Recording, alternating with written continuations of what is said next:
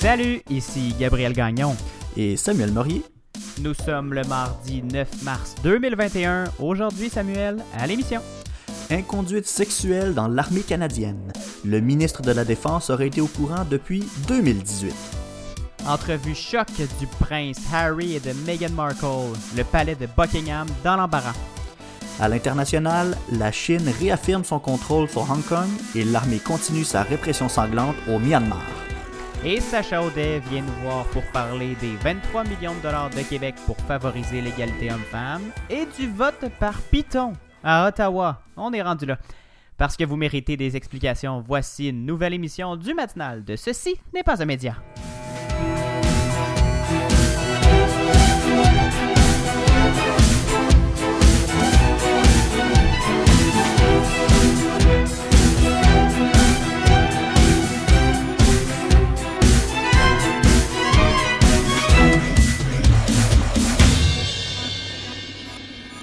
Salut Samuel!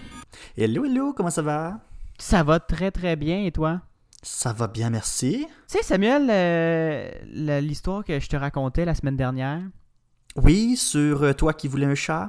Oui, moi qui cherchais à adopter, ben moi, ma, ma copine et moi cherchions à adopter un chat. C'était bien compliqué parce qu'on se faisait poser des questions comme si on adoptait un, un enfant avec vision mondiale. Mais on a réussi, Samuel. Ah ouais, bon, félicitations. Ben merci. On héberge maintenant deux petites bêtes. euh, Ah ouais! Eh ouais, deux petites bêtes dans notre euh, qui se promènent là comme ça dans notre salon puis dans nos chambres puis qui font du poil, qui ronronnent puis qui viennent nous coller. C'est bien cool. Ah, ben oui, c'est du bonheur pur. Ben oui, ça, ça a été ça a été tout qu'un processus par contre. On est allé même les chercher à Trois-Rivières, Samuel, imagine Oh, comme c'est loin. Ils viennent de loin, ben ouais, c'est ça. Ben oui. Tabarouette. Il a quasiment Des fallu leur prendre un passeport pour les faire venir à l'œil. Des chats de zone orange. Ah, c'est ça. Ils peuvent aller au resto eux autres, pas moi. Ah, ben tant pis. Ah, euh, T'avais juste à pas habiter euh, en zone rouge. Ben, ben fin, merci. Aucune compassion. Alors, euh, je vais vous présenter sous peu Agathe et Joséphine. Agathe qui est un peu, un peu toutoune, est un peu, euh, est un peu grassette, et Joséphine qui est toute svelte. Mais les deux, on les aime euh, de façon égale. Elles sont magnifiques les deux, même s'il y en a une un peu plus sédentaire et l'autre un peu plus active. Alors voilà, c'était mon ma mise à jour euh, féline. Je risque de vous en faire euh, parce que c'est la première fois que je suis propriétaire de chat. Alors euh, une panoplie de découvertes, Samuel.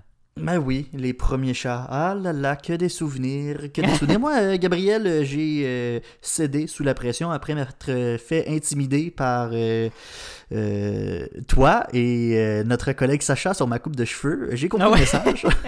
Avec, avec ta calotte pas de top. J'ai compris le message et je suis allé me faire couper les cheveux. Mais en vrai, c'est surtout parce que j'ai une photo professionnelle qui s'en vient. Donc, euh, je me suis dit que avoir l'air d'un cave sur ma photo officielle de ma nouvelle job, c'est peut-être pas euh, la meilleure impression que je peux donner. La- les mairesses aiment, aiment pas bien ça qu'on soit laid sur nos photos officielles. Ah, c'est ça. Fait que voilà, je suis allé me faire euh, couper les cheveux et euh, comble de cette histoire, euh, le salon où, où est-ce que je me suis fait couper les cheveux, Gabriel, il est à moins de 100 mètres de chez moi. il est littéralement derrière mon appartement. je ne savais pas qu'il y avait un salon de coiffure là, mais oui, il y en a un. Donc, euh, je suis allé là. Ça n'a pas pris euh, tu ben cherchais, tu, Ouais. t'avais- tu cherchais toutes les excuses pas possibles pour pas Ah, aller c'est faire ça. couper J'en les avais pas. cheveux. J'en avais pas. Puis t'as un salon de coiffeur, là, tu peux plus jamais repousser le moment où tu vas te faire couper les cheveux. Fait que du moment où on va te dire que c'est laid tes cheveux, va falloir que tu te faire couper les cheveux. Bon, j'ai beau. J'ai compris le message. Mais là, euh, t'es beau, beau, beau. Bravo. Ah, merci ben. Merci ben. Samuel, on va commencer cette émission-là avec euh, un sujet très sérieux. On va redevenir euh, les journalistes que nous sommes.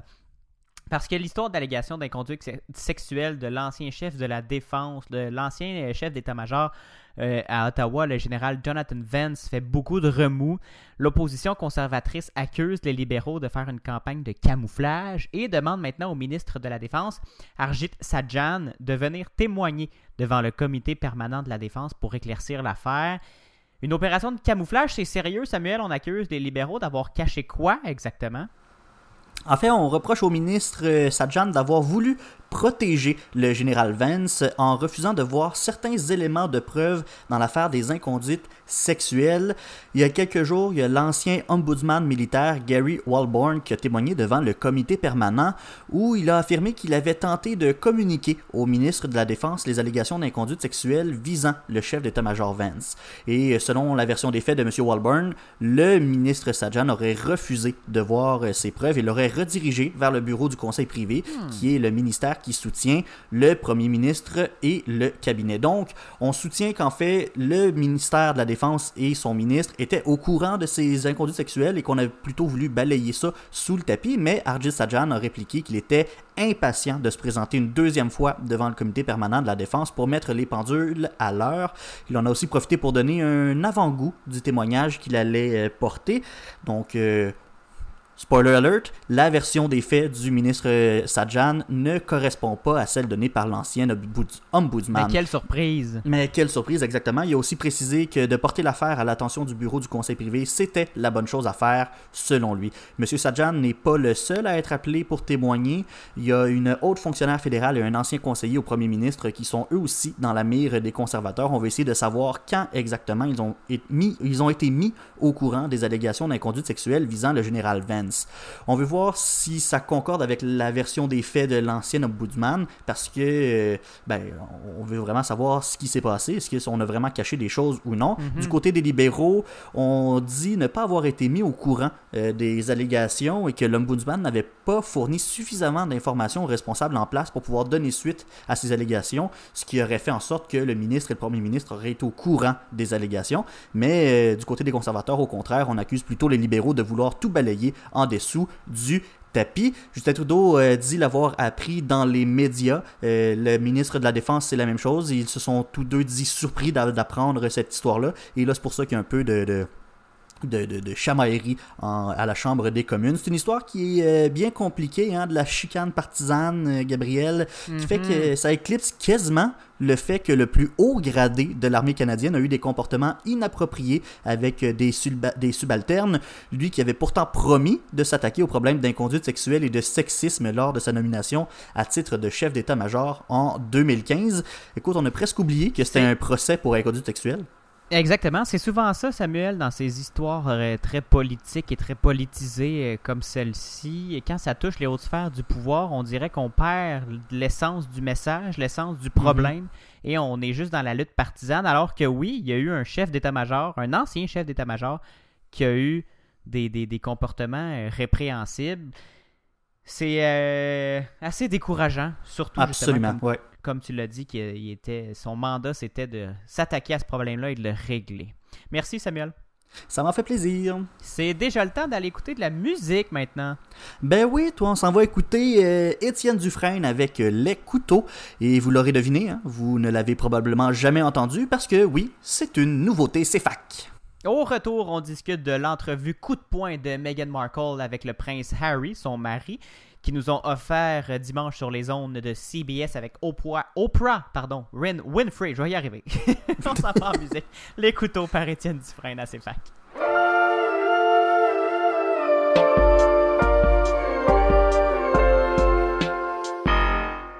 Pourquoi tu me comptes pas tes problèmes? Je crois que ça vaut la peine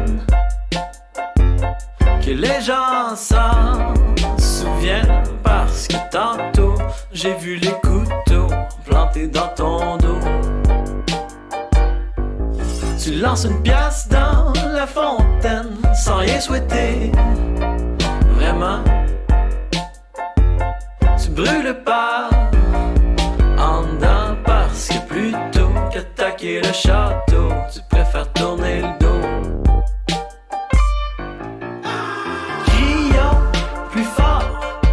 que tous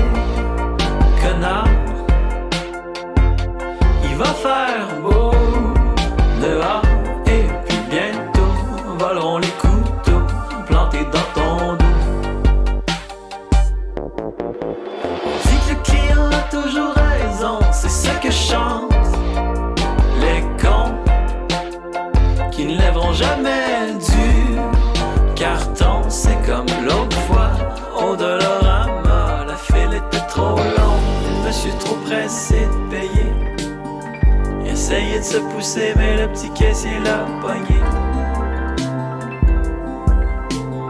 Cigotte, 13 piastres à l'heure, écoute, chante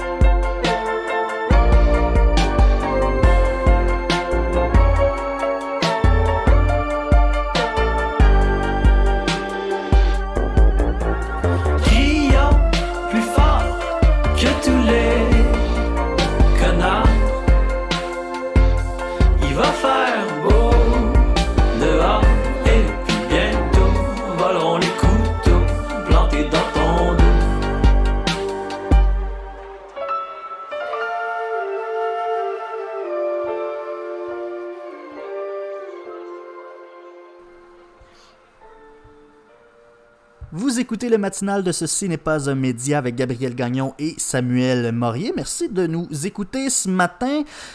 Gabriel, l'ex-duc, les ex-ducs et duchesses de Sussex, il me semble qu'il y a beaucoup de Oui, il y a beaucoup de X.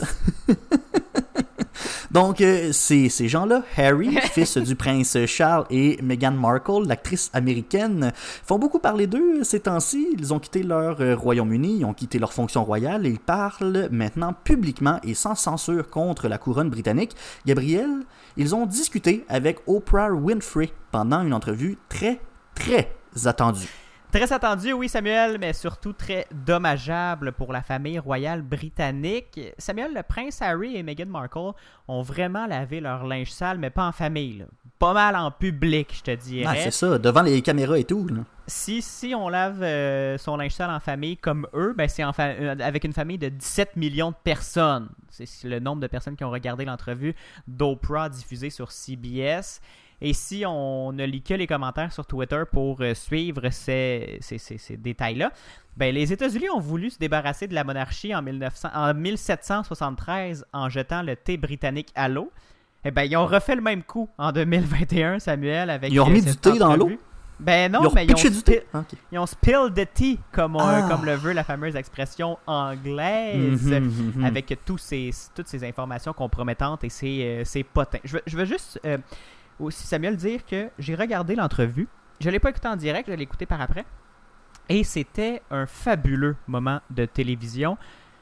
En tant que journaliste, moi, je, je voulais pour l'histoire en tant que telle, mais j'ai voulu aussi regarder par pur voyeurisme, parce que c'est un peu ça. hein, On observe la Mhm. famille royale britannique comme s'ils étaient dans, un, dans une bulle de verre, et on les juge, on les interprète ce qu'ils disent, on, on- on les observe de fond en comble. Et c'était, ma foi, très divertissant. Même s'il y a Mhm. des, des, des, des, des- faits qui, sont, été, qui ont été euh, dits là-dedans euh, assez, euh, assez incroyables.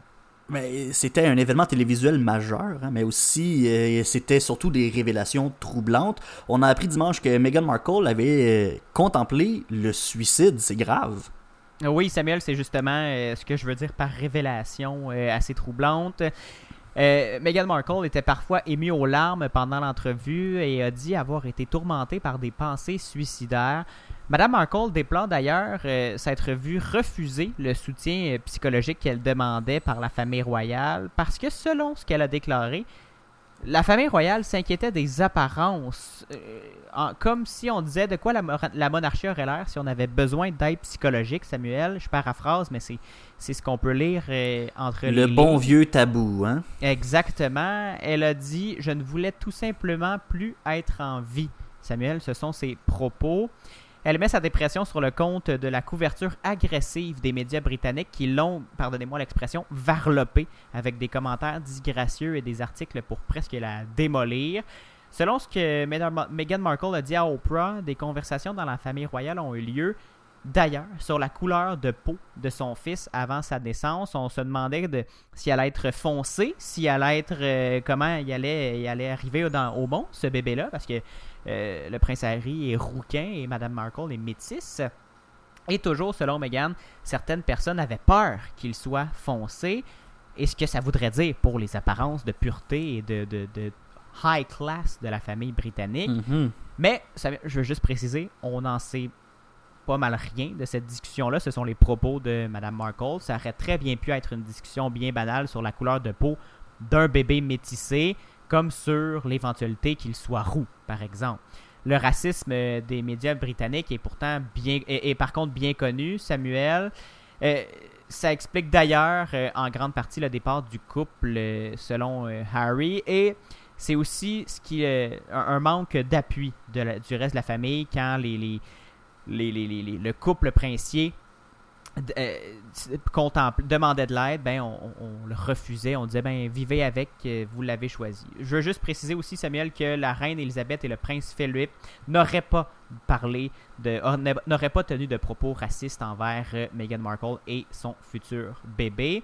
Et là, en terminant pour les médias britanniques, la rupture a atteint vraiment un point de non-retour. Samuel, le palais qui n'avait pas réagi au moment où on enregistre l'émission euh, lundi, c'est pire que ce à quoi on s'attendait à, Buckingham Palace, selon le Journal Times. La monarchie aurait eu besoin d'un gilet pare-balles face aux obus lancés lors de cette interview, selon le Telegraph. Mais les pots n'ont pas aussi tardé, Samuel. Les spécialistes du Markle bashing du Daily Mail, un tabloïd britannique, s'indignent des insultes, je les cite, du prince à sa famille. Le commentateur Piers Morgan, qui est toujours dans la dentelle et la douceur, dénonce une propagande écœurante et un discours hypocrite. On a vraiment, vraiment l'impression, Samuel, de revivre le drame de Diana partie 2, mais Mhm. on a l'impression qu'ils sont sortis de cette, de cette tourmente avant que ça aille trop loin. Ouais, puis euh, le prince Harry, qui est le fils de Diana, lui, il en sait quelque chose hein, de ce drame-là. Il a été aux premières loges de ce que sa mère a vécu comme pression médiatique et pression interne de la famille royale. On rappelle d'ailleurs euh, l'état-major de la monarchie, de Firm, ou The Institution. Ça montre un peu le ton utilisé et la pression que les nouveaux employés, employés entre guillemets, subissent. Assez, ça a l'air assez difficile de naviguer Oui. dans cette famille très, très figée dans le temps. C'est un peu le rôle de la monarchie, mais euh, y vivre, ça doit être bien compliqué. Et ça relance évidemment, Samuel, tout le débat sur la pertinence d'une monarchie ou d'une monarchie constitutionnelle au Royaume-Uni, au Canada et dans le reste du Commonwealth, et bien sûr l'importance qu'on lui accorde dans cette bulle de verre. Une excellente question. Merci, Gabriel. Ça fait plaisir. Au retour, Samuel, on parle virus, vaccin et la liberté dont on rêve tous. Et Gabriel, tu nous amènes en Chine, à Hong Kong et au Myanmar. C'est dans deux minutes pour les auditeurs de CFAC 88.3 Sherbrooke et dans à peine 30 secondes pour les auditeurs du Balado. Restez là, bon début de journée en notre compagnie. Merci d'être là. Vous méritez des explications, mais vous méritez aussi d'être divertis. Réécoutez la musique diffusée à l'émission grâce aux playlists Spotify et Apple Music.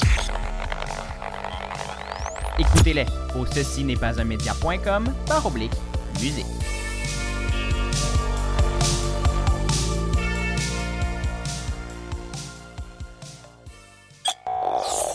Même si on souhaite tous le contraire, le virus court toujours. Samuel Morier suit pour vous les derniers développements de la pandémie au Québec, au Canada et dans le monde. Samuel, au moment COVID, au bloc COVID de cette semaine, on commence avec une bonne nouvelle. La situation dans la province s'améliore. Le nombre de nouveaux cas diminue et les décès aussi. Donc, depuis hier, on a plusieurs nouvelles régions du Québec qui sont tombées en zone orange. Ben oui, hey, hein, moi depuis hier, je suis en zone orange, Gabriel. Ça me remonte-tu pas assez le moral, ça? Je peux retourner au restaurant, je peux euh, rester en dehors de chez nous jusqu'à au moins 21h30. Jalousie. Puis je pourrais recommencer à faire certaines activités récréatives à l'intérieur. Je pourrais les faire seul, en duo ou avec euh, les occupants de ma résidence. Jalousie. On avait, on avait déjà euh, commencé à réouvrir certains secteurs d'activité comme les musées et les cinémas, mais là, euh, on s'entend qu'avec un couvre-feu à 20h, c'était pas mal difficile, je trouvais, de me planifier une sortie au cinéma le soir après la job. Là, Ben. avec un couvre-feu à 21h30, c'est pas mal plus plausible. Je pourrais décider d'aller regarder un bon petit film une fois ma journée de travail terminée, puis retourner chez nous, bien tranquille, pas avoir peur de buster le couvre-feu. Avec ou sans popcorn, le, le film, Samuel? Ah, moi, j'ai- moi, je l'écoute jamais avec un popcorn, mon film au cinéma. orange? Non, mais la zone gars de- orange, est-ce qu'elle peut manger du popcorn? Ah, c'est une, une excellente question, eh, Gabriel. Je sais pas si toi tu as la réponse, mais moi, euh, je me suis pas intéressé au popcorn euh, aujourd'hui. je voulais juste euh, me vanter que moi, je suis en zone orange puis je pouvais faire Mais plus d'affaires que toi. question. Je pose la question parce que si les restaurants sont ouverts, je me dis ça devrait aussi, mais en même temps avec le débat qu'on a eu les, v'là deux semaines, je suis comme plus certain. Ben, voir. c'est ça, ouais, c'est euh, c'est à voir. Puis, euh, bon, je disais que je pouvais aller au restaurant, Juste- mais là, c'est un juste, peu... Samuel, Désolé, mais québec.ca oblique coronavirus, je veux juste préciser pour ceux qui veulent les détails sur le popcorn. Merci, merci, effectivement. Il y a toutes les informations qui sont là. Mais bon, là, euh, tu m'as euh, interrompu dans ma lancée, Ben oui. Gabriel. Je vais recommencer, hein, parce que je vous parlais des restaurants. Puis, euh, bon, c'était un peu compliqué cette histoire-là, parce qu'au début, la règle, c'était maximum deux adultes d'une même résidence. Puis, on pouvait amener nos enfants, puis il n'y avait pas de limite d'enfants. Mais là, ça faisait qu'ils pouvaient juste avoir deux adultes en même temps au restaurant. Mais là, hier, Mhm. en journée, Québec a décidé d'autoriser tous les résidents d'un même domicile aller manger au restaurant. Donc, si vous avez euh, quatre colocs, par exemple, vous pouvez aller manger tous ensemble au resto à Ah condition ben. d'avoir une preuve de résidence parce que on va vérifier vous venez d'où? Parce que je le rappelle, les gens des zones rouges qui décident de se déplacer en zone orange doivent quand même continuer à respecter les consignes des zones rouges. Donc, On le disait la semaine essayez- dernière. on le disait la semaine dernière, essayez pas d'en passer des petites vites. Et là, parlant de zone rouge, il y a encore cinq régions au Québec qui sont euh, dans le rouge. Donc, il y a Montréal, Laval, Lanaudière, les Laurentides et la Montérégie. Partout ailleurs, c'est en zone orange. C'est une Ben, bonne nouvelle, ça, ça s'améliore. moi, ça, en zone rouge, euh, bien, bien foncé d'ailleurs. Ben oui, ça s'améliore, c'est une bonne nouvelle. Et euh, une autre chose qui s'améliore, Samuel, c'est la campagne de vaccination qui continue et qui s'accélère. Mon Dieu, les chiffres de vaccination sont impressionnants depuis quelques temps.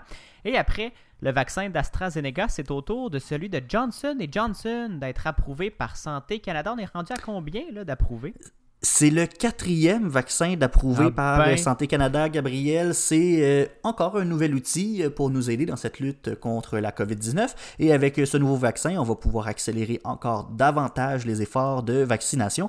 Ce qui est intéressant avec le vaccin de Johnson Johnson, c'est que c'est le seul disponible pour le moment à ne nécessiter qu'une seule dose. Donc techniquement, là, on te pique une fois avec celui-là, tu devrais être pas pire pour... euh, le reste de la- pandémie. Normalement, tu ne devrais pas avoir besoin d'une deuxième dose de Ah euh, ben. vaccin.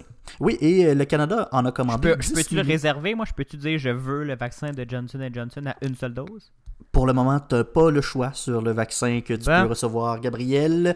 Et le Canada en a commandé 10 millions de doses de ce nouveau vaccin de Johnson Johnson. Et on a même fait une option pour 28 millions de doses supplémentaires. Et Ça fait on pense de doses, que... hein, sachant qu'on est Oui. 36 millions. C'est ça, ça fait beaucoup, beaucoup de doses. Et là, euh, on estime que ces nouveaux vaccins-là, ces nouvelles doses, pourraient arriver au plus tôt en avril, sinon peut-être plus tard au printemps ou au début de l'été. Mais tu l'as dit, ça commence à faire pas mal de vaccins. Il y a déjà Pfizer qui a annoncé qu'il devançait la livraison de 1,5 million de doses qui étaient prévues pour cet été. Ben, finalement, on va les recevoir au mois de mars.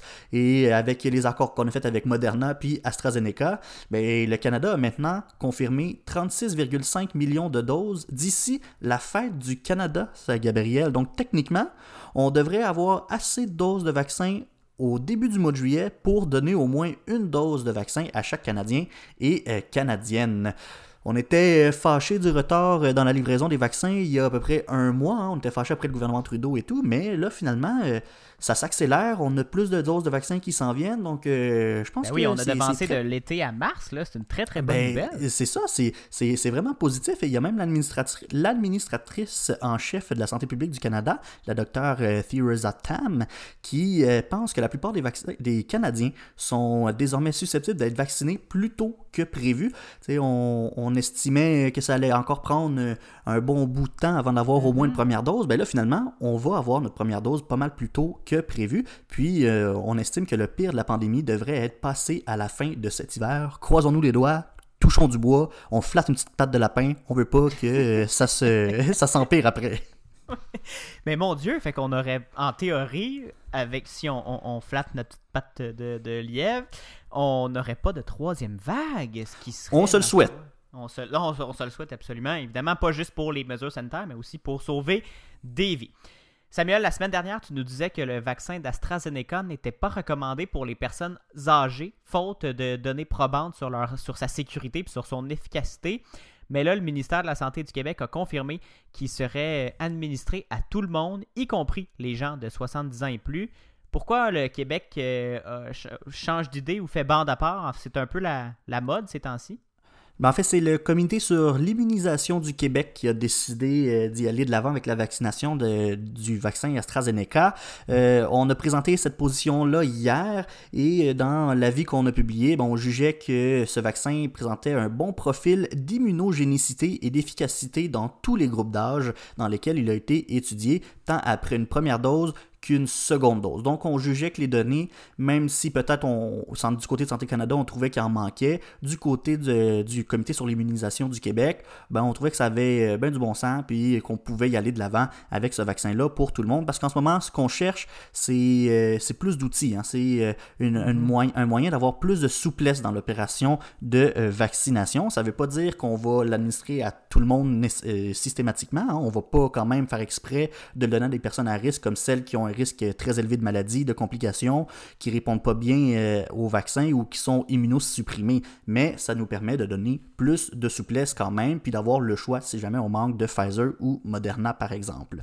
Le ministre de la Santé, Christian Dubé, a précisé sur Twitter que le vaccin d'AstraZeneca, en fait, il serait même favorisé dans la vaccination mobile parce qu'il est pas mal plus facile à transporter puis à conserver que ceux, que ceux de Pfizer et Moderna. Donc, on pourrait, par exemple, partir en clinique mobile, aller vacciner des gens chez, à la maison, dans les résidences privées ou peu importe. Ça serait pas mal, ça serait plus ce vaccin-là plutôt que celui de Pfizer et Moderna. Et euh, comme je l'ai dit tout à l'heure, Gabriel, là, je vais le répéter, là, mais euh, quand on va se faire vacciner, on n'aura pas le choix du vaccin qu'on va recevoir. On va recevoir celui qu'on va recevoir. Puis je pense que, Samuel, on peut faire confiance au, comi- au comité sur euh, l'immunisation, si c'est bien son nom.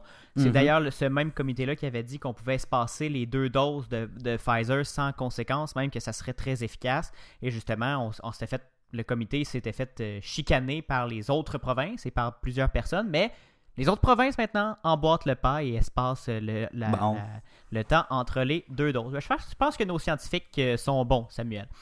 En terminant sur une, une autre note positive, Samuel, et celle-là est arrivée euh, hier en après-midi, les Centres américains de prévention et de lutte contre les maladies, les CDC, ont annoncé que les gens vaccinés pourraient recommencer à se rassembler sans masque et sans distanciation physique. C'est une belle façon d'encourager les gens à se faire vacciner de un, puis c'est une- on- ça donne espoir là, que les vaccins Absolument. vont peut-être nous ramener à la normale. Ah Oui, ça donne, ça donne espoir, mais par personne vaccinée, on entend ceux qui ont reçu deux doses et ceux qui ont attendu deux semaines après avoir Ah, reçu la deuxième dose. C'est seulement à ce moment-là qu'on est considéré comme une personne vaccinée. Mais oui, si on est vacciné, techniquement, euh, ben, puis si euh, les, aux États-Unis, si nos amis sont vaccinés aussi, on pourrait se rassembler dans un, euh, un endroit sans masque et sans respecter la mesure de distanciation comme dans le bon vieux temps.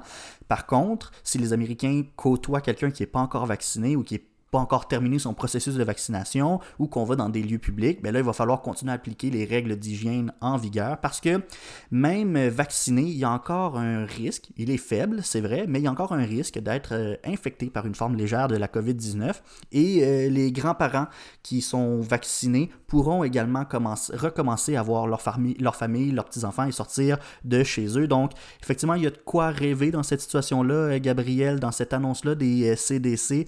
Et moi, ça me donne juste le goût de me faire planter une aiguille dans le bras puis de pouvoir recommencer à voir euh, mon monde parce que là, euh, on, on dirait qu'on commence à voir la fin, là. Fait que euh, ça me donne envie. C'est excitant. Oui, Ouais, c'est comme, excitant. Je suis comme, optimiste. comme on le disait quand on regardait les camions Pfizer quitter l'usine dans le Michigan, je me, si je me souviens bien, on appelait ça les vaccins de l'espoir. Et bien là, Mhm. cet espoir-là est vraiment réel. On a des, des dizaines de milliers de personnes âgées qui se sont faites vacciner au Québec.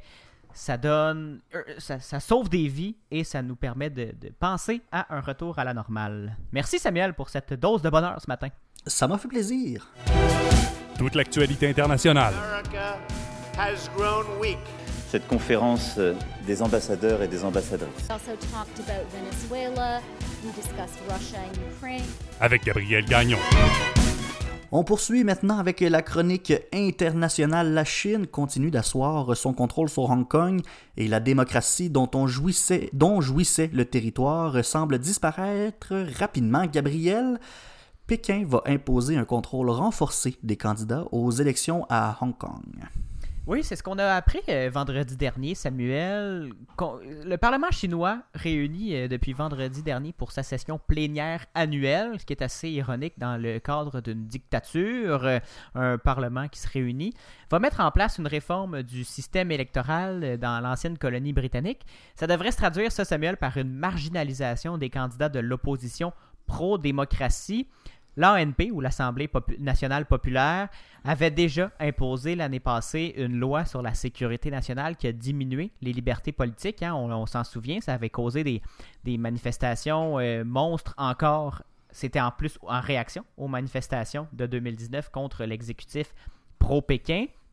Cette fois, Samuel, un comité électoral lié au régime communiste, chi- communiste chinois va être chargé d'examiner les candidatures au Conseil législatif, qui est le Parlement hongkongais, et aucun candidat ne pourra se présenter sans l'aval euh, de ce nouveau bureau, de cette nouvelle instance. Le comité électoral aura donc pour tâche d'élire une grande partie des membres du Conseil législatif et de participer directement à la nomination de tous les candidats. Il faut rappeler que le Conseil législatif est composé de 70 députés, dont la moitié sont élus démocratiquement et l'autre moitié est nommée par le comité électoral pro-Pékin. Donc, on s'entend, il n'y aura pas grand candidat qui, qui, qui, qui serait pro-démocratie si le... Ah oui, c'est ça. Là, euh, déjà, il y a la moitié qui est choisie par Pékin. L'autre moitié va quand même falloir qu'il se fasse approuver par Pékin. Il me semble qu'il n'y a pas euh, grand choix là-dedans. là. Exactement. Une belle illusion de choix comme la Chine sait si bien le faire.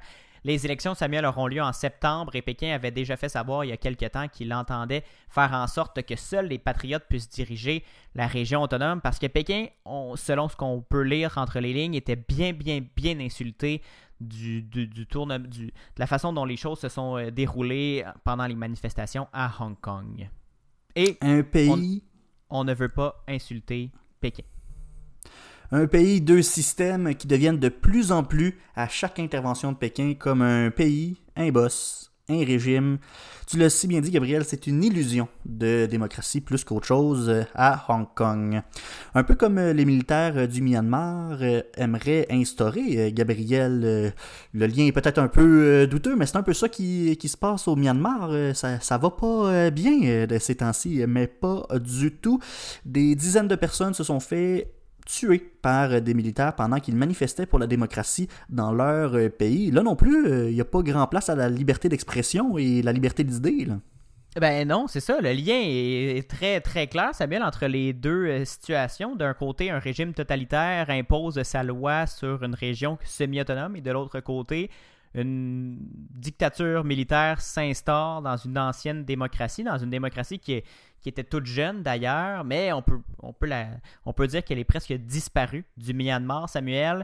Une junte militaire a pris le contrôle de toutes les institutions du pays et tire maintenant sur des manifestants pour asseoir son autorité. Mais on tire pas des balles en caoutchouc, là, Samuel, on tire des vraies balles qui tuent sur des vrais gens qui veulent juste sortir de cette nouvelle dictature vers 22h, 10h30 du matin, euh, heure de Montréal. Hier, la police a commencé à tirer et à procéder à des arrestations selon le Haut Commissariat des Nations Unies aux droits de l'homme. Des détonations ont aussi été entendues à plusieurs reprises, selon ce qu'ont rapporté de leur côté des journalistes de l'agence France Presse. Plus tôt dans la journée, Samuel, trois manifestants ont été tués et ou blessés. Des images filmées et diffusées sur les réseaux sociaux ont montré des contestataires inanimés et couverts de sang. Samuel, l'un d'entre eux, gisait face contre terre et l'image est vraiment sordide. Une partie du crâne avait été arrachée, là, il avait été piétiné ou, euh, ou quelqu'un lui avait roulé dessus. On, on- on imagine un, un char d'assaut. Une religieuse catholique en habit blanc s'est d'ailleurs mise à genoux dans la rue, suppliant la police de ne pas la tirer.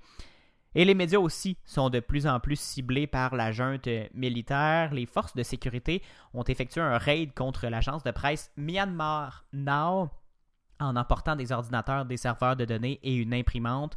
Le rédacteur en chef de Myanmar Now a expliqué à l'AFP Nous sommes la première salle de rédaction attaquée par le régime. Nous travaillons dans la peur, mais la descente dans notre bureau confirme que la junte n'aura aucune tolérance pour le reportage sur ces crimes. Plus de 850 personnes, Samuel, ont été interpellées, inculpées ou condamnées depuis le coup d'État militaire selon une ONG. Mercredi dernier seulement, quand les forces de sécurité ont tiré sur la foule, au moins 38 personnes ont été tuées. Au total, ils sont plus d'une soixantaine à avoir perdu la vie pendant les manifestations pour la démocratie. Ça me scie les jambes, cette histoire-là, Gabriel. Je peux pas croire que c'est une réalité. Puis là, je parle en toute honnêteté, puis c'est probablement mon, mon statut de, de... On se le cachera pas, je- nous sommes tous les deux des personnes privilégiées dans, dans, dans cet univers, puis moi, j'ai de la misère à concevoir que ça se fait. T'as une responsabilité envers ta population. Je veux bien là, que tu sois pas d'accord avec les, euh, les, les, les résultats de tes élections, mais comme de là à les tirer sur ton propre monde, ça me dépasse. En une journée, 38 C'est- personnes ont perdu la vie. Ça me, rappel. pour vrai, moi, ça me, ça me scie les jambes, cette histoire-là, Gabriel. Je, tu m'envoies sans mots. Et je suis d'accord avec toi, Samuel. Et ce qui est un- aussi aberrant, c'est qu'on, c'est que les grandes puissances occidentales qui se veulent euh, la lumière de la démocratie dans le monde font pas grand chose non plus. De, chicanent de loin la junte militaire, euh, font des sanctions économiques, mais on, réfute euh, toute tentative, ou en fait, on, refuse de, penser à une tentative d'intervention. En même temps, ce sont des affaires internes du, du Myanmar, mais quand il y a des, des dizaines et des dizaines de personnes qui sont tuées pour marcher dans la rue, il y a des questions à se poser sur nos responsabilités aussi comme êtres humains. Puis on, on sait que le Myanmar a déjà euh, connu cette époque-là de junte militaire qui s'en était sorti, qu'on avait réussi à instaurer une démocratie. Mais en voyant les événements qu'il y a là, on a de la misère à se dire comment ça serait possible d'avoir un retour vers la démocratie. Il n'y a, aucun moyen pour la population de se soulever puis de dire c'est assez quand on se fait littéralement assassiner par son gouvernement. En tout cas, moi, ça me. Ça vient me chercher. Ça, ça vient me chercher, honnêtement, cette histoire-là, Gabriel. Avec raison. Merci euh, Gabriel. Euh, Bon, tu m'as un peu déprimé, mais c'est pas grave. hein. On va aller sur, euh, surmonter le moral en musique maintenant. C'est un retour pour euh, Omnicrom, un groupe très populaire au début des années euh, 2000 au Québec. On sait eux autres qui avaient fait la poutine, la chanson de la poutine, Mhm, me semble. Danse la hein, ouais. poutine. Danse la poutine, ça avait, ça avait fait danser bien, bien des, Oui. des gens. Et donc là, on va aller écouter leur nouveauté, Mêlée. Et Gabriel, au retour. Sacha Audet débarque à l'émission pour parler de violences faites aux femmes, de reprise du sport et de cérémonies en mémoire des victimes de la COVID-19. À tout de suite. Vous écoutez le matinal de Ceci n'est pas un média.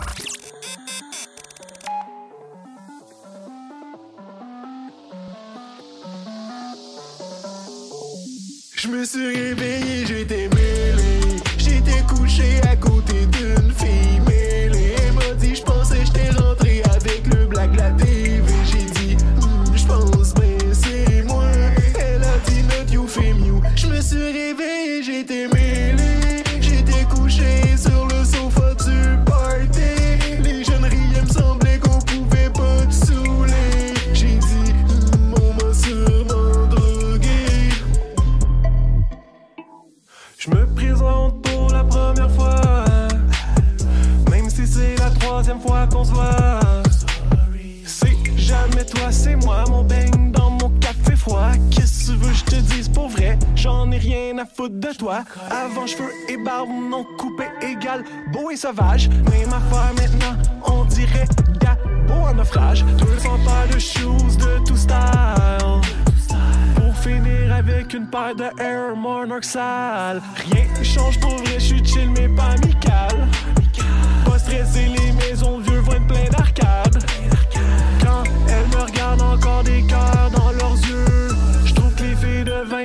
sur les gars pas mal vieux. Je me suis réveillé, j'étais mêlé. J'étais couché à côté d'une fille mêlée. Elle m'a dit, je pensais j'étais rentré avec le black la TV J'ai dit, Hmm, je pense ben c'est moi.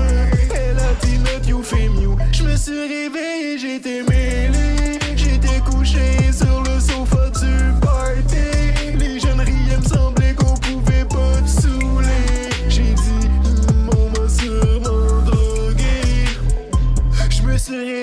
réveillé, j'étais mêlé. La fille me dit qu'elle veut me quitter. Tu peux même pas me quitter parce que je sais pas quitter. J'ai pas de relation avec les humains, ça donne rien. Je fais juste chercher la phrase qui l'offre de continuer mon chemin. Je vis une vie de rêve, mais de mauvais rêves. Même pas assez mauvais pour qu'on appelle ça un cauchemar. Anyway,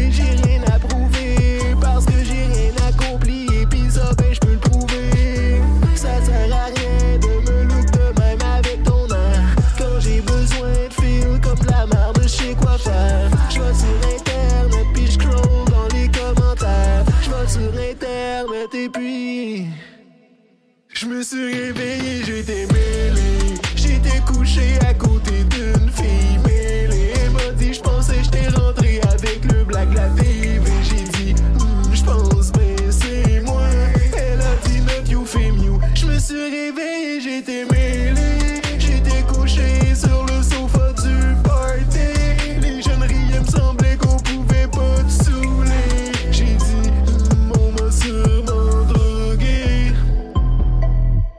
De retour au matinal de Ceci n'est pas un média avec Gabriel Gagnon, Samuel Morier et on accueille autour de la table Sacha Audet, notre chroniqueur politique. Bonjour Sacha, Salut! Bien.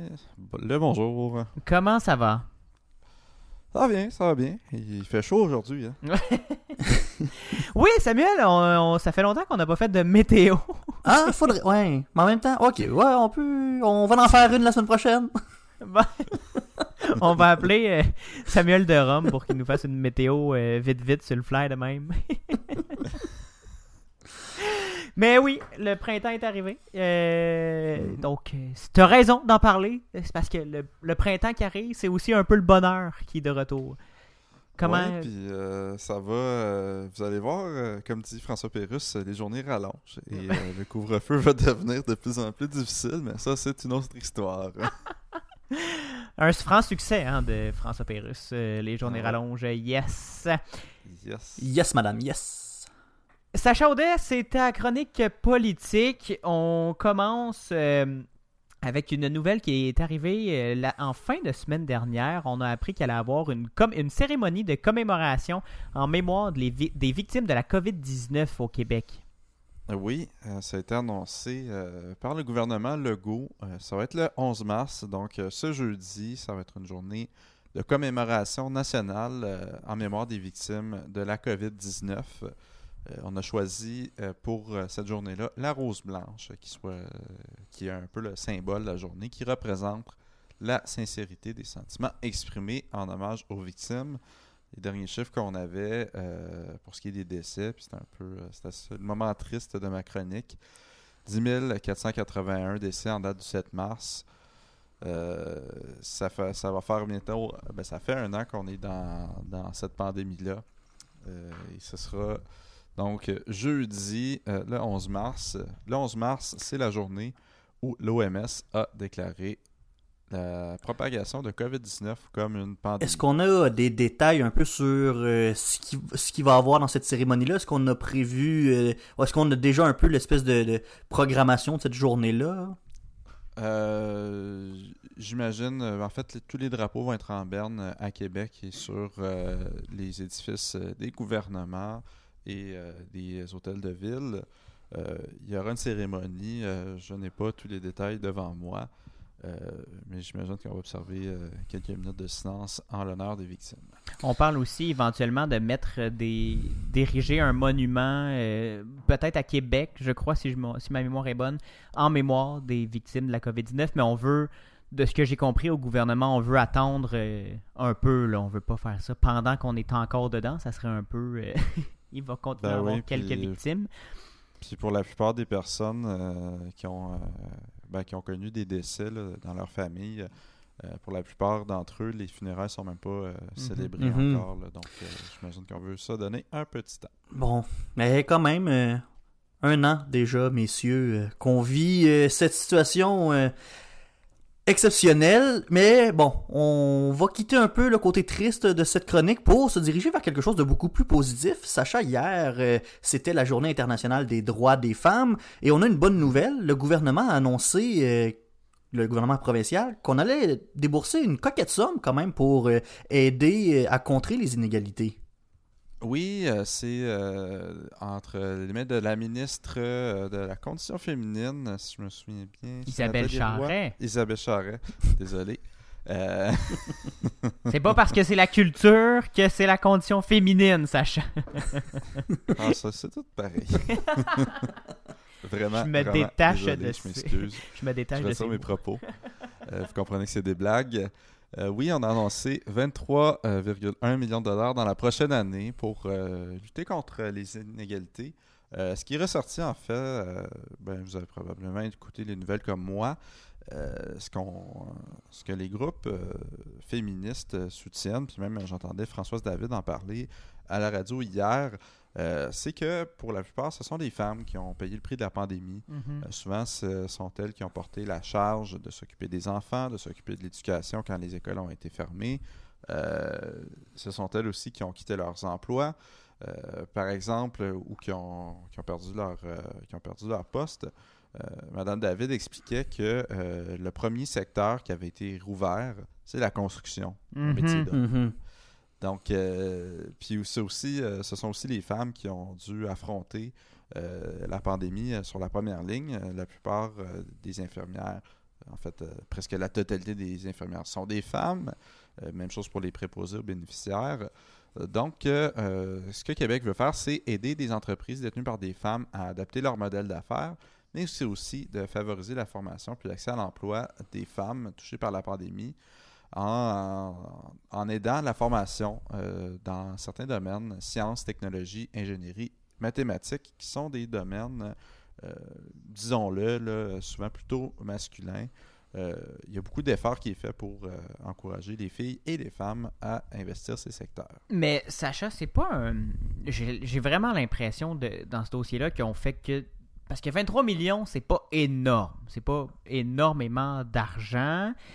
J'ai l'impression qu'on fait plus de communication politique parce que tu l'as dit, les, les femmes qui ont été le plus touchées, c'était dans les secteurs comme les infirmières, les préposés aux bénéficiaires, les enseignantes, les, les, les, les, éducatrices en service de garde ou en centre de la petite enfance. Mhm. Et on réinvestit. On, on, on sait que le gouvernement a rajouté de l'argent, mais on réinvestit Ouais. pas assez dans ces milieux-là. Est-ce que ça serait pas mieux d'investir justement dans les milieux qui sont en ce moment féminins plutôt que Euh, d'ajouter un 23 millions pour dire on, on, on investit pour les femmes? Ben, moi, je te dirais que c'est deux chevals de bataille. Il y a les négociations du secteur public qui se déroulent en ce moment. Euh, les professionnels en soins ont négocié une entente qui va bientôt être ratifiée par les membres. Euh, ce sera bientôt le tour des enseignantes.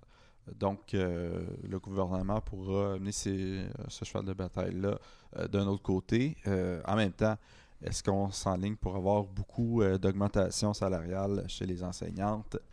C'est pas parti pour ça. Ben c'est ça. Mais je, je te dirais, Gabriel, là, que ça doit être 23 millions de dollars. ben, c'est quand même de l'argent que le gouvernement investit. Mhm. Oui, il en fait la communication, mais ne mordons pas la main qui nous nourrit.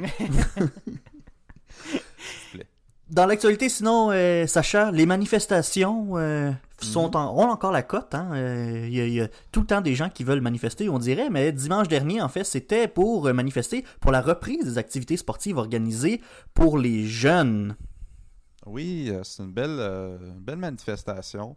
On- avant d'entrer en ordre, là, on riait de certaines manifestations là, de, de groupes plutôt euh, Radicaux. radicaux, disons-le. Euh, mais ça, c'était euh, une manifestation euh, qui a connu beaucoup de succès, qui a été aussi appuyée par le chef du Parti québécois, Paul Saint-Pierre Plamondon et Mégane Perry-Melançon. C'est la manifestation qui a réuni 20 000 personnes à Québec qui demandaient au gouvernement la reprise des activités sportives organisées pour les jeunes. Euh, On Mhm. sait que euh, ça- la plupart des régions euh, du Québec sont au orange. Mhm. On peut aller au cinéma, on peut aller au restaurant, mais on peut toujours pas, pour les jeunes, pratiquer des, des activités Quand tu dis la- organisées. Quand tu dis la plupart, là, Sacha, je veux juste te rappeler qu'il y a quand même 4 millions de personnes, un peu plus de 4 millions de personnes qui sont en zone rouge encore. Là. Oui, mais euh, à l'inverse, euh, il y a quand même la moitié du Québec qui est déconfiné, Gabriel, dont euh, la, magnifique, la somptueuse ville de Sherbrooke euh, qui nous accueille par ses ondes hertziennes. C'est vrai, c'est vrai. Faut arrêter d'être montréalocentriste, Gabriel. Mais là, je, je sais pas si l'anaudière, euh, c'est c'est être montréalocentriste. Les Laurentides non plus. Mais bon. Euh, est-ce que, Sacha, est-ce que ça, c'est quelque chose qui va faire bouger le gouvernement? On- je sais que François Legault est attentif aux messages puis aux revendications des jeunes. On l'a vu avec la manifestation pour l'environnement. Il a écrit une lettre de sa main pour dire Je vous entends, je vous écoute. Est-ce que tu penses que ça, que ce soit organisé par un jeune de 5e secondaire, ça va avoir un impact ou un effet sur les décisions ultimement de la santé publique. Ce sont des décisions pour la santé des gens. Ce sont des décisions de la santé publique, mais aussi du gouvernement. On a vu quand le docteur Arruda a, révélé, en fait, quand la santé publique a révélé ses avis par écrit, c'est pas toujours les avis de la santé publique qui sont suivis par le gouvernement. Souvent, le gouvernement est allé de manière un peu plus ferme. Mais là, on voit que euh, le gouvernement euh, a montré de l'ouverture. Doivent annoncer cette semaine un plan de déconfinement progressif du sport. Donc, euh, espérons que cette belle manifestation organisée par un élève secondaire, disons-le, Mhm. Isaac Pépin, euh, trouvera, euh, trouvera preneur chez le gouvernement. On le souhaite, en effet. le- le- le- je, connais bien des jeunes qui, qui n'attendent que ça, reprendre leur euh, sport euh, favori, le football, le hockey. Déjà que la saison de hockey est complètement à l'eau pour les, pour les joueurs, de, pour les jeunes joueurs. Sans vouloir faire de mauvais jeux de mots. Sans vouloir faire va de... faire fondre les glaces bientôt. hein. Ben c'est ça, là, on est au printemps, là, c'est, c'est dans l'air du temps. le printemps arrive, on n'est pas encore au printemps. Sacha, on, tu restes avec nous. On, c'est- ça, ça conclut notre segment de politique québécoise, mais au retour, on va parler de, de politique canadienne. On s'en va à Ottawa. On fait une- juste une petite pause de deux minutes. Bon réveil, bon matin. Merci de nous écouter pour vous informer. À tout de suite. Le mardi, dès 7h en balado et dès 9h à CFAC, ici Gabriel Gagnon. Et Samuel Morier, Et on vous offre une émission pour aller plus loin que les manchettes. on discute de ce qui se passe dans votre monde pour vous aider à mieux le comprendre. Vous fournissez le café, on amène l'info. Suivez-nous sur votre plateforme de podcast préférée, Ou soyez au rendez-vous le mardi matin dès 9h à CFAC 88.3. les sens de l'information.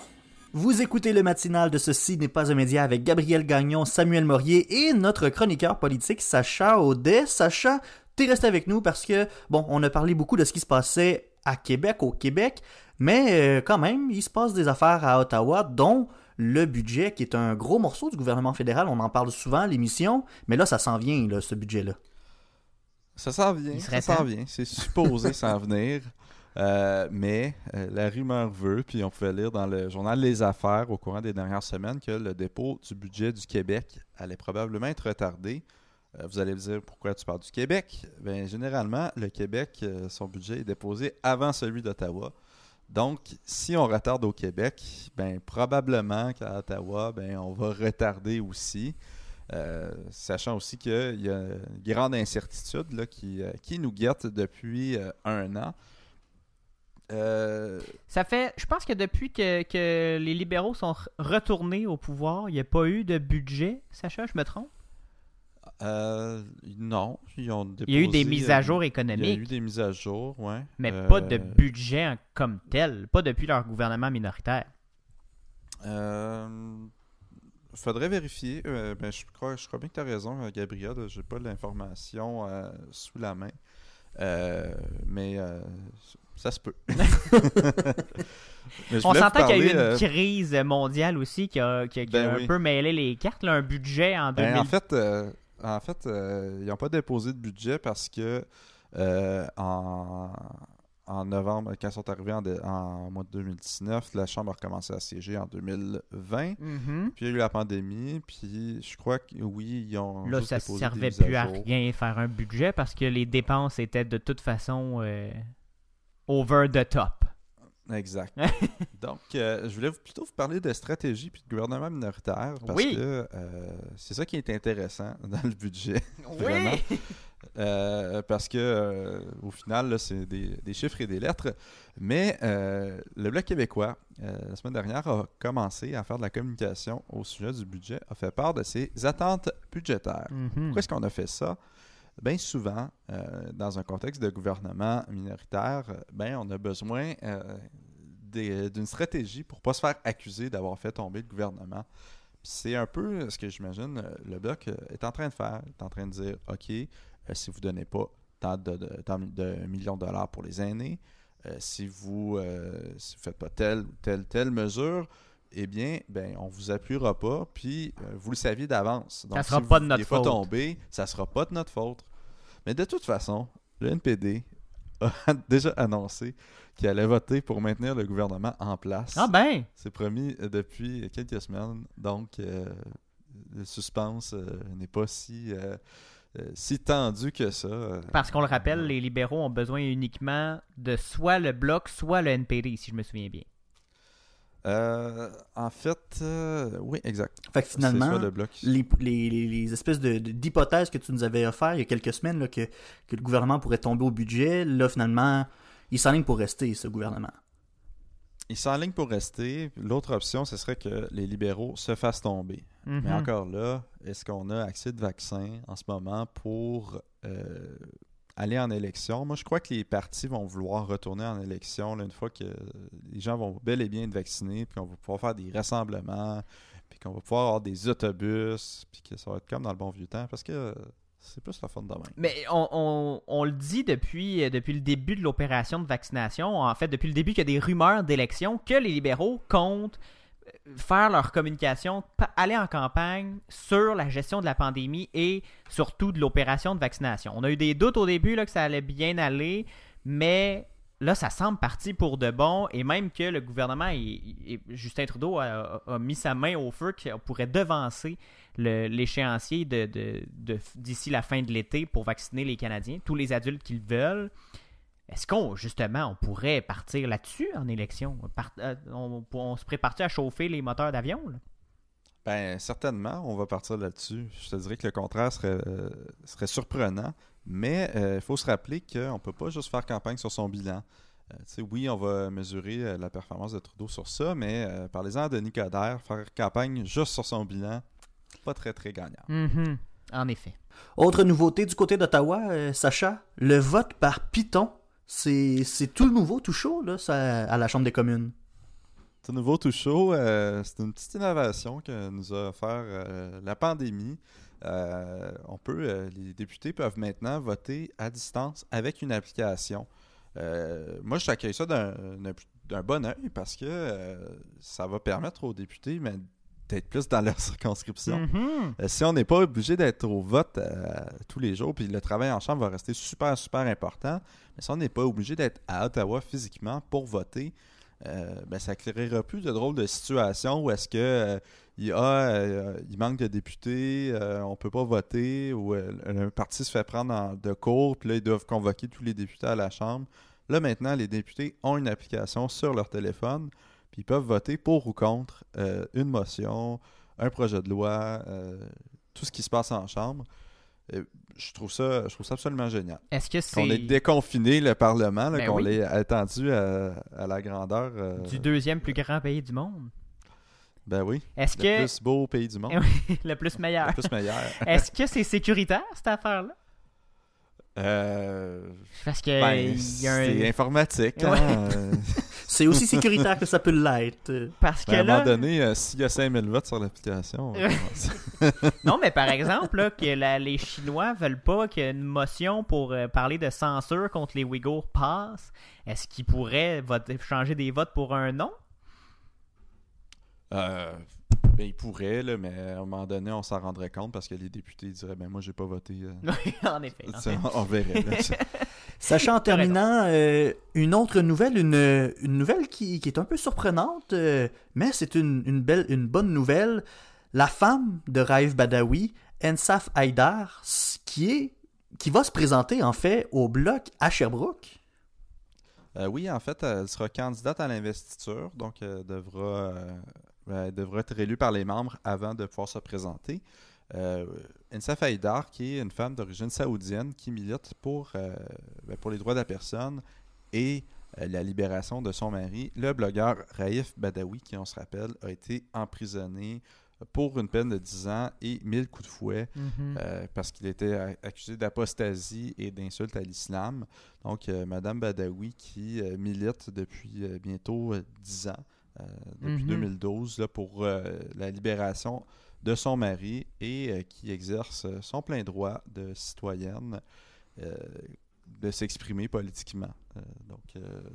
Belle nouvelle, bel engagement, puis on souligne le courage là, de Madame Haïdar En effet. qui, euh, qui se présente en politique. Parce qu'en effet, peu importe le parti pour lequel on se présente, c'est un geste quand même très fort de, de se lancer en politique, surtout pour quelqu'un qui vit une épreuve euh, comme ça.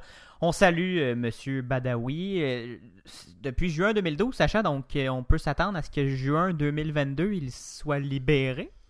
Euh, pas si simple que ça. Ouais, non, c'est- Je pense qu'on est On en reparlera. de- On en reparlera, mais euh, aux dernières nouvelles, on, trouvait, on faisait enquête encore plus sur lui pour lui trouver plus. euh, Ah. Plus de Ah temps de prison Donc, euh, encore.